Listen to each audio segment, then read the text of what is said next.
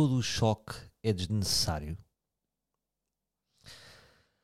Porque é uma coisa que me chateia bastante. É quando eu sinto que o choque é desnecessário. Mas eu não sei até que ponto é que ele é sempre desnecessário. Avançando. Muitas vezes entrei em picardias com pessoas. Cada vez mais as picardias são laborais e não pessoais.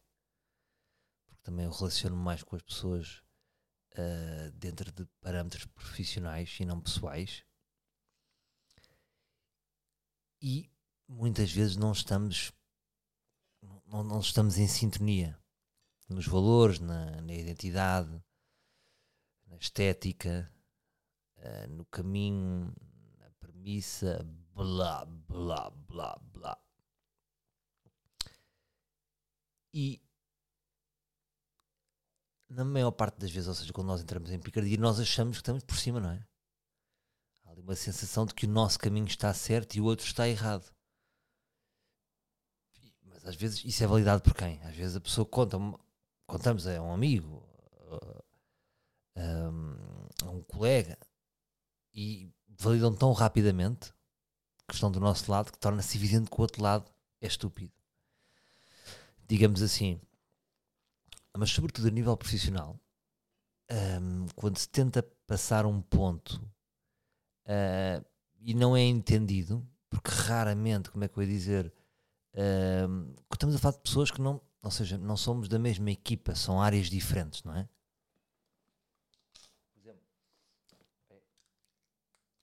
Podemos estar a falar de uh, de alguém de marketing, marketing, por exemplo, não é? E eu que estudei marketing, mas eh, faltam-me duas cadeiras, mas não sou um profissional do marketing. Eu posso às vezes ter eh, discussões com diretores de marketing uh, ou diretores e estou a explicar coisas e, e não estão a entender logo. Um, e para mim é o mesmo que estar a dizer a uma pessoa que, olha, estás a pintar a parede de azul e a pessoa está a dizer assim: Não, desculpa, estou a pintar a parede de verde. E vamos discutir, e no final um, ele vai tentar justificar-se e dizer que não estava a pintar a parede da cor errada.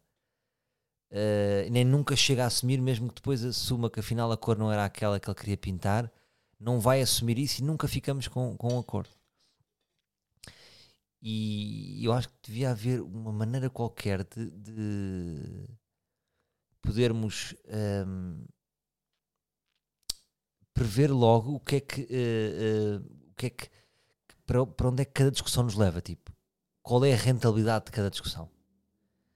Porque a maior parte delas não tem rentabilidade.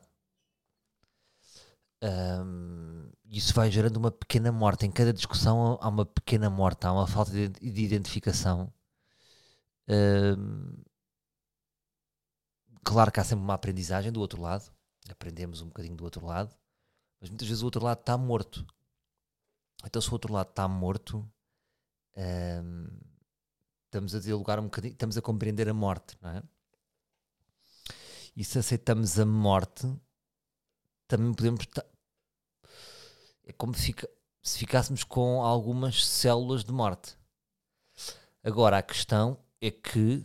Um, nós ficamos com algumas células de morte. Agora, a questão é a maneira como é que se encaixa isso. E eu sou uma esponja, pá foda-se, porque é que eu sou uma esponja? Porque é que eu fico com essas células de morte? Porque é que a, a discórdia em mim, não, eu não, ou seja, eu não sou uma parede, aparentemente posso parecer. Imagina, tenho uma discussão com um amigo, com, ou de trabalho, e a discussão bate em mim, o argumento vai para fora, mas a sensação e a, e a não é a sensação, é o, o sentimento de discórdia é semeada em mim, fica dentro de mim um, e vai matando vai, vai matando uh, vai matando um bocadinho por dentro acho que é isso e vai matando por dentro porquê? porque vai matando por dentro porque, porque parece que eu não consigo resolver bem dentro de mim. Gostava que houvesse um acordo e não há acordo. E tenho pena pelos outros, sobretudo aqui é que eu acho que há uma. Fico com pena dos outros, pá. Um, agora, isto só estou a dizer a vocês, não é? Uh, não é como esteja a pôr num, num patamar de, de, de, superioridade, mas ao mesmo tempo acaba por ser, não é? Porque na discórdia nós ficamos sempre por cima, na maior parte das vezes. Imagina, se me disserem assim, tipo, na maior parte das discórdias que tiveste, tiveste mais razão ou menos razão. O que é que eu vos vou dizer? E façam este exercício também convosco. Imagina, na maior parte das discussões que vocês têm, quem é que tem mais razão? Vocês ou os outros? Eu diria-vos já aqui que 70% eu tenho razão. Agora, estarei certo? Se vocês também desse lado estiverem todos a dizer 70% há alguém que está a mentir. E posso muito bem ser eu.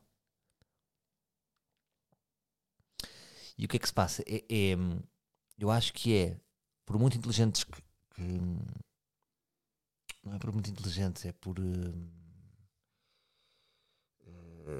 como, é que, como é que eu ia dizer isto? Uh, por mais que intelectualizamos determinada discussão e que possamos ver todos os ângulos, há sempre um, uma coisa que há sempre um contexto que não passa. É? Há uma soberba de perceber que compreendemos o outro, contexto melhor, o, melhor o contexto do outro do que ele próprio, não é? Existe isso. Mas há qualquer coisa que nos que nos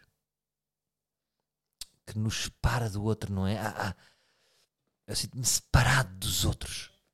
Sinto-me. Sinto não sei explicar. Não sei explicar. Eu, por exemplo, tenho sentido. Onde eu tenho sentido, tenho sentido bastante perdido é na identificação uh, com os outros em termos de lazer. Eu, por exemplo, vejo pessoas a festejar. Por exemplo, os adeptos do Manchester City e do Chelsea. agora também na vitória do Aroca. Ah, tornarem cerveja uns para os outros pessoas em restaurantes a dançar, tipo, com copos na mão, uh, depois fazem sanções, é, uh, e não estão a dizer nada. E fico estupefacto e não me identifico, e fico com inveja dessas pessoas. De que é que se estão a divertir tanto? Como é que se conseguem divertir tanto? Não, não, não sei se, se, se, se, estou a ser claro no que estou a dizer, mas sinto-me cada vez mais longe dos outros no que toca a tempos livres, vamos dizer assim. Desculpem esta expressão infantiloide. Mas. Não sei, sinto que. Talvez esteja a ficar isolado da minha família. Por exemplo, agora tenho feito stand-up com a malta e isso. Há ali uma identificação, não é? Gosto de ver os outros, gosto muito de observar as pessoas em palco, fora do palco isso é interessante. tenho saudades de jogar à bola. Adorava jogar à bola. Era dos poucos momentos em que eu não conseguia estar a, que conseguia não, não pensar em nada. Era o meu momento de surf, estás a ver? Quando estou a jogar à bola, eu não estou a pensar em nada. Um, mas observa a diversão dos outros. Tipo, praia, uh, jantaradas, é, vale assim tanta pena. Uh, fico estupefacto com a diversão.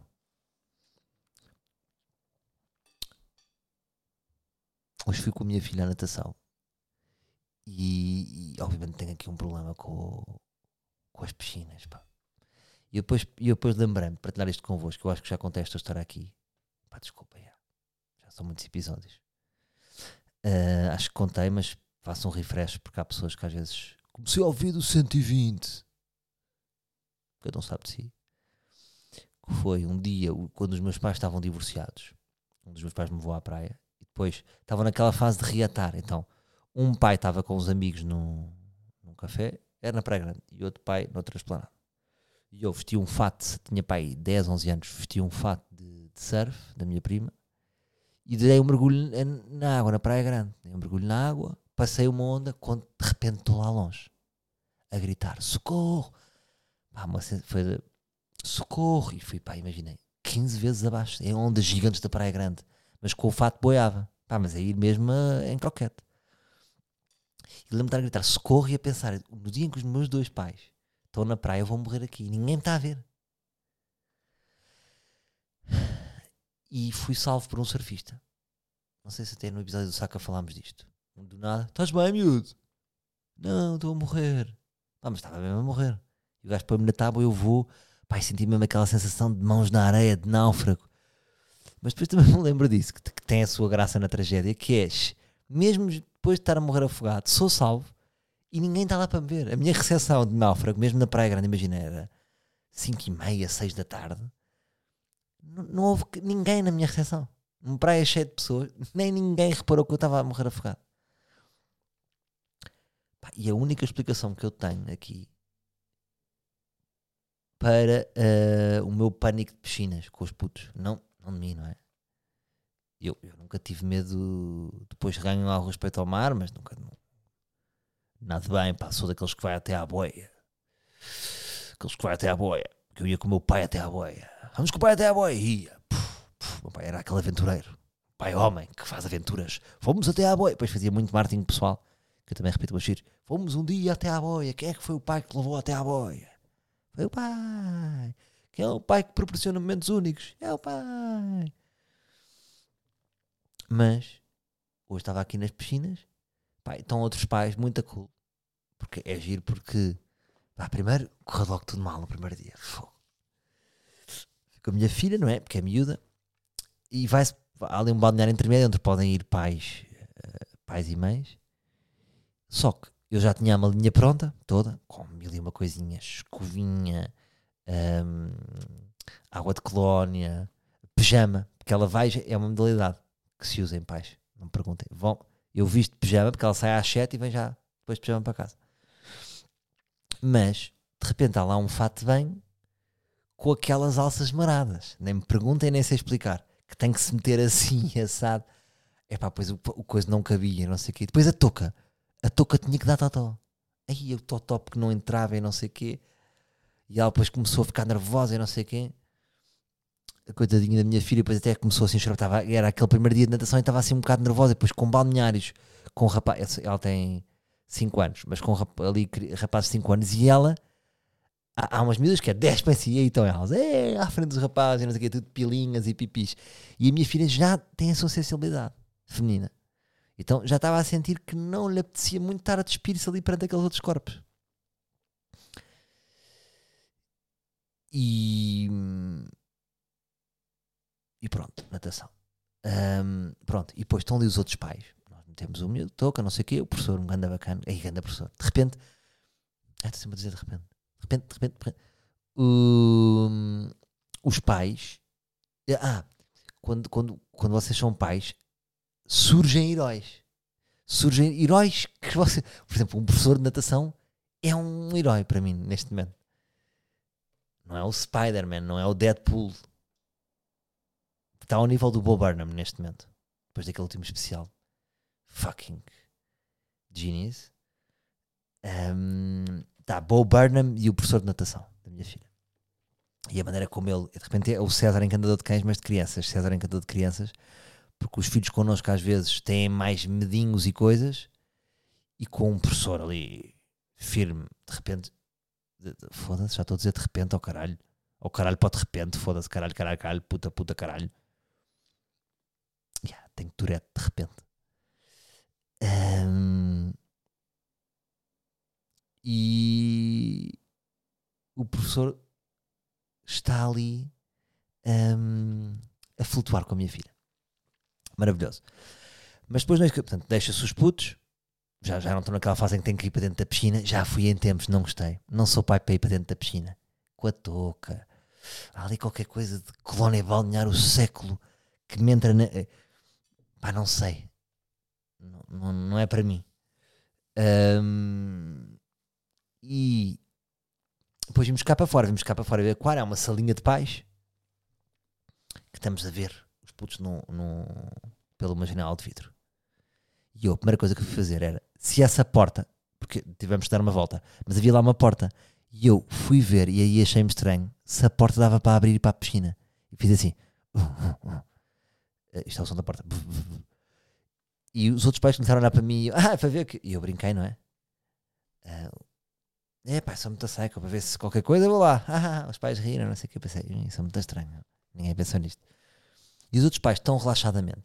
E depois é os putos mergulham e voltam. Mergulham e, e depois voltam à tona.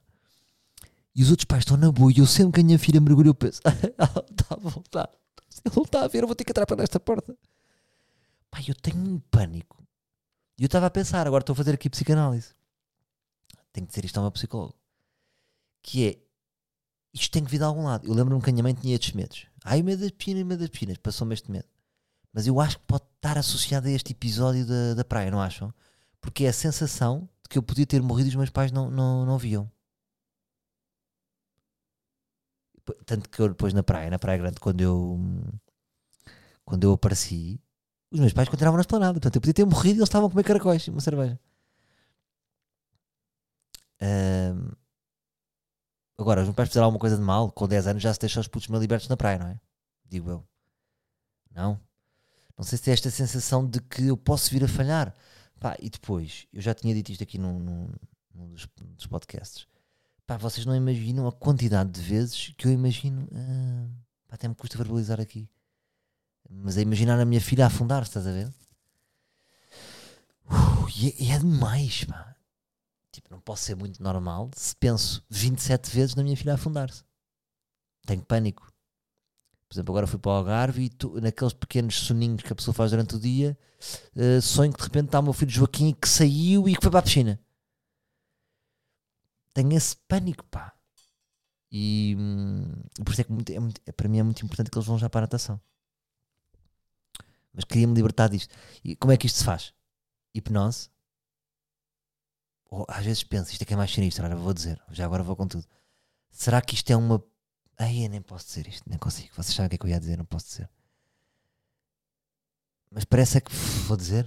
Caralho. Foda-se. Será que é aquela, aquelas pessoas que preveem cenas que acontecem, sabem? Aí é que um caralho diz isto. Horrível, não pode ser para não. Isto é só um medo. Digam-me que isto é só um medo. Portanto, é assim: eu sou um pai que está sempre a ver. Tanto é que agora fui para o Algarve e, fui, e prefiro muito.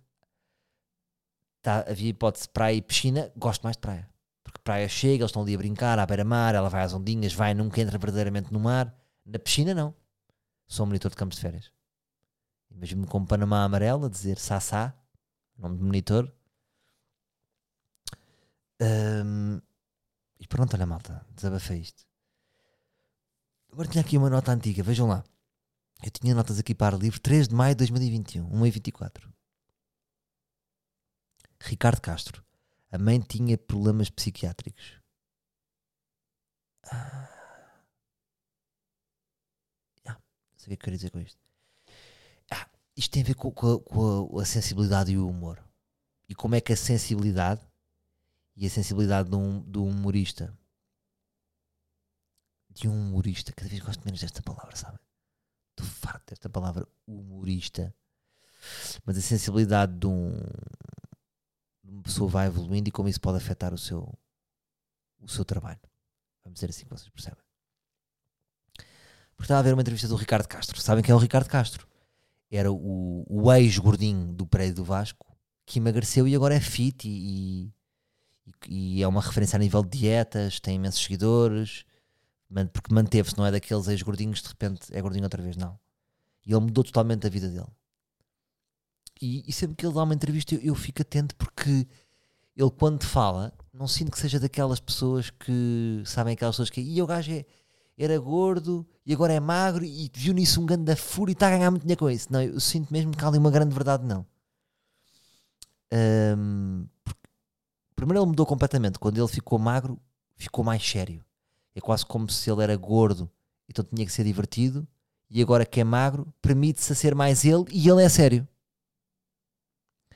Não sei se isto faz sentido. E tenho que dar vários pensamentos. Pronto. Um, mas o primeiro era, era às vezes a pensar que às vezes o gordinho do prédio do Vasco era uma referência para piadas.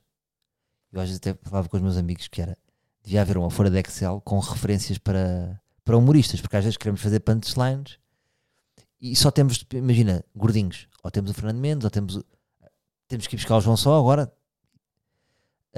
Um, e tínhamos o Ricardo Castro. Pronto, isto era uma coisa antiga que eu dizia. Um, porque Portugal tem poucas figuras. Exemplo, queremos uma pessoa muito alta. Não temos muitas, nem sei. Uma pessoa muito alta é o Bruno Nogueira. Somos um país pequenino a nível de referências. Pronto. Um, e piadas faziam-se com gordos. E depois, ao ver estas entrevistas, e eu também já estou noutro, noutro, noutro dan de sensibilidade. Ai, eu fui buscar dan. O que é que é dan? Nem sei. Dan era. Que dan é este? No Karaté? Não sei. Vocês sabem. O que eu queria dizer. E. Hum, faz-me impressão ver que, imagina, nós podíamos estar a, às vezes, ei, é o gordo. E ele, porque o Ricardo Castro disse que magoava sempre que alguém dizia que ele era gordo, ele, ele magoava-se com isso. E depois ele teve uma vida muito dura. A mãe tinha problemas psiquiátricos. E a vida que ele está. E de repente estamos nós, humoristas, e a gordo, caralho. um, e, e hoje penso que estou tão distante disso. E atenção que eu faço-me impressão às vezes, por exemplo, a Sarah Silverman fez um vídeo a pedir desculpa a Paris Hilton por uma piada que fez. Isso também me faz um bocado de impressão. Porque, ou seja, naquele dia era verdade e eu percebo que ela depois tenha evoluído e sinta a necessidade de lhe pedir desculpa porque, porque ela te contou uma história qualquer que se apercebeu que num dia em que a Paris estava num dia muito triste e que tinha ido presa ou não era, depois foi para uma, uma, uma cerimónia e ela estava a dizer que ela gostava de levar com pichas na cabeça. Pronto, apercebeu-se da pequenez da piada. No fundo é isso. Eu acho que nós olhamos para trás e é tipo, somos humoristas, fazemos trabalho, não sei Ei, que piada tão fraca. No fundo é, que piada tão fraca. Acho que acima de tudo a pessoa pode fazer este reconhecimento. Pedir desculpa por isso faz-me um bocadinho impressão porque a pessoa estava a tentar, não é? Imagina um padeiro pedir desculpa porque o pão era muito mal. Aí, peço desculpa pelo pão que fiz na padaria trabalhava numa padaria em Famalicão e peço desculpa a todas as pessoas que comeram o meu pão que não é tão bom como hoje entre 98 e 2003. Pronto, faz-me um há qualquer coisa que não me bate certo. Uh, mas o meu ponto aqui é, é mas, mas também tem a ver com isso. Pronto. Tem a ver com a progressiva, com a entrada da sensibilidade, vamos dizer, com a entrada da sensibilidade na vida de uma pessoa. Porque eu sempre achei que para exercer humor era preciso haver algum distanciamento emocional em relação às coisas, não é? Eh, e por exemplo, agora o que me apetecia fazer uma piada ao Ricardo Castro ser gordo? Nada. Não me apetece de nada. Portanto, em última análise, a questão é esta. Se formos cada vez ficando mais sensíveis, isso pode matar aquilo que é um ADN do humorista, porque o ADN do humorista é de uma pessoa insensível ou distante dos problemas, vive numa bolha e não quer saber, ou essa entrada de sensibilidade vai reformular o nosso humor dos pés à cabeça.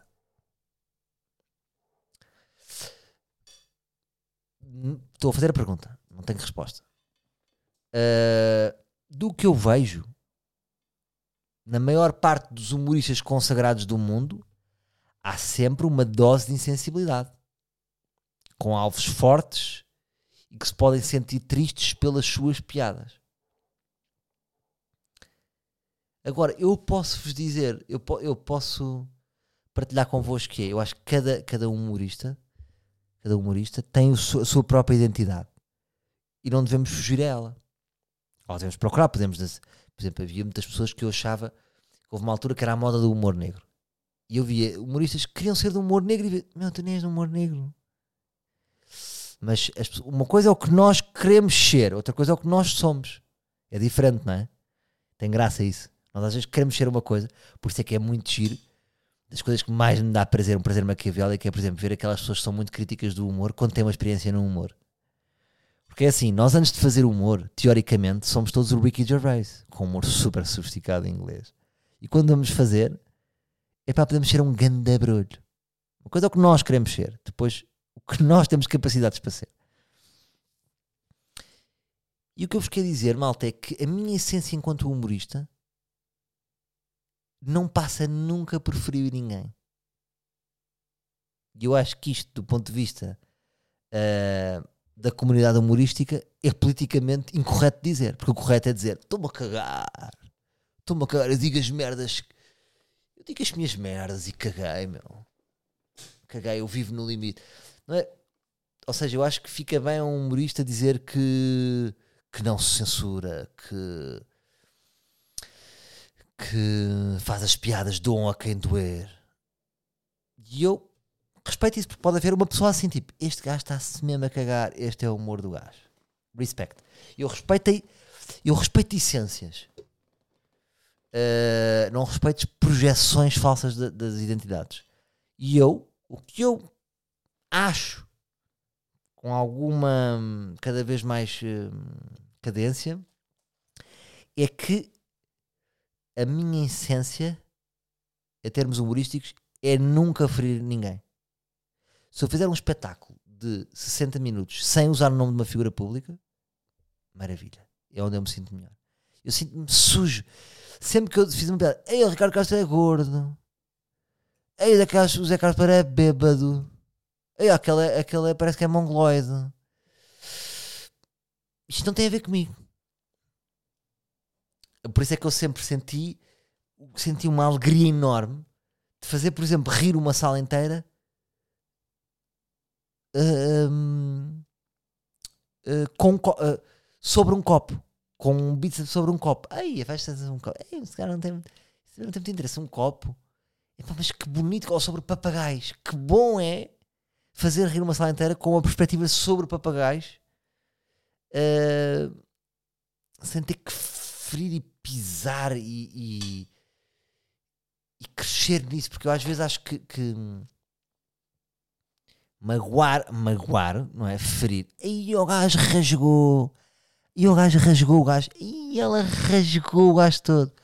É, é uma espécie de. Lembra-se daquele altinho quando nós queríamos subir a um muro? E é aquelas mãos que se põe e a pessoa põe o pé. Oi! E dá, e dá para subir, mas não é para mim. Não é para mim porque eu cada vez sinto mais. Então, cada vez sinto mais, posso.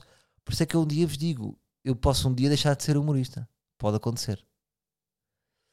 Um, ou pelo menos, humorista como as pessoas veem o humorista. Não é? Muitas vezes encontro pessoas na rua: Ei, tens que malhar mais nos gajos. E eu penso: Mas é esta ideia que eu tenho andado a dar? Que eu malho em pessoas? É malhar? Não sei. Não sei. Não sei que vos diga. Uh, mas pronto. Queria partilhar isto convosco. Agora tenho uma coisa para desabafar também aqui. Que é, estive aqui a pensar. Estive aqui a pensar. E eu sei o que é que eu precisava. Aqui para o ar livre. Vejam lá se me podem ajudar nisto, a comunidade. Eu precisava de um gajo ou de uma miúda, um, para não dizer, ou de uma gaja, um, onde eu, eu precisava de um eu preciso de um sidekick para o ar livre. Um, preciso de um sidekick. Porquê? Porque eu já falei do meu problema do, do tempo e eu tenho tempo para gravar. Eu tenho tempo para gravar. O que eu não tenho tempo é para o processo não tenho tempo para o processo, nem tenho tempo para. Um, quê? Isso é. Mas o meu sonho era ir a um espaço, retirar o ar livre de casa. Acho que é urgente uh, retirar o ar livre de casa. Gostava de ter um sítio muito fixe onde estavam as coisas do ar livre, onde estava esta mesa, eu setiei esse espaço, e houvesse um estúdio. Quero ter um estúdio fora daqui. E gostava de ter um buddy que eu chegava lá, ele tinha preparado tudo, gravava. Um, e ajudava-me aqui com o universo do ar livre. A editar, a editar não custa nada, mas até podíamos crescer. Ou seja, não, também não tenho crescido. Eu lembro-me só ao princípio quando eu tinha mais tempo, fazia jingles, sons e não sei quando é que isso já vai. E gostava de ter alguém que gostasse disto, que me ajudasse. E o que é que eu pensei? Eu, eu sempre, sempre, sempre achei mal o Patreon. Calma, calma. Ainda, ainda acho na perspectiva de eu fazer isto para ganhar dinheiro, porque não é isso mesmo que me move aqui. Mas se essa pessoa existisse, podia-se criar o Patreon para criar um posto de trabalho. Percebem? Era, era um Patreon e, e pronto, e para alimentar e para investir no podcast e, e, para, e para criar um salário para essa pessoa, para ser justo. O que é que isso me facilitava? Permitiria-me fazer muito mais, até podia, podia avançar para livre regular, para ar livre regular, ar livre regular, desculpem, mas preciso desse buddy. Um, não sei. Queria partilhar isto convosco. Será que essa pessoa existe? Será que está aí alguém? Uh, Chutem-me cenas. Surpreendam-me, não sei. Estou um, aberto. Não se acanha. Uh, propagam cenas. Estamos aí. Malta. Um, por hoje é tudo, penso eu. Tive um dia longo. Já fiz rádio. Amanhã vou, vou fazer aquele espetáculo no. A escrever stand-up. No... Pá, muito obrigado pela vossa. Não sei se estou a falar diretamente, os livros são especiais, mas também não estou a fazer essas stories, portanto faço aqui. Obrigado pela recepção aos espetáculos. Foi giro que as pessoas compraram. Eu fiz aqu... tenho feito aqueles mensais no Tivoli, pá, resultou muito bem. E agora fiz uns chamado Dave Chappelle pode aparecer no Village Underground, só para 48 pessoas, todas as semanas. E de repente as pessoas. Foda-se! E o de repente ao caralho do cabrão do humorista. Um, desculpa. E as pessoas compraram bilhetes sem saber quem é que são os comediantes. Gostei. Um, e amanhã vai ser fixe. Vai ser fixe, vai ser o primeiro dia, vamos lá ver como é que aquilo corre. E estou com pica para isso, está bem? E, e pronto, hoje acho que era isto, já foi intenso. Partilhei aquilo da, da piscina, que é estranho ter verbalizado, mas uh, olha, fica aqui com os meus amigos. Está bem? Um grande abraço, um grande beijinho no coração, no vosso coração e força para que isto, que a vida anda dura, não é? Às vezes, sabem que às vezes anda a pensar em largar em tudo, em largar tudo também, às vezes penso em largar tudo. Um, trabalho demais. Yeah, trabalho demais para ganhar mais, para ter mais despesas. Sou refém da, da, da minha vida e qualquer dia pode ser como farto disto tudo. E até aguentar. Tenho aguentado, tenho mantido mas estou uh, a aguentar, é a palavra certa. Uh, Sinto-me sempre a correr. Um abraço. Até para a semana, meus livros. Agora, agora como disse, até para a semana. Até para a semana aqui estarei.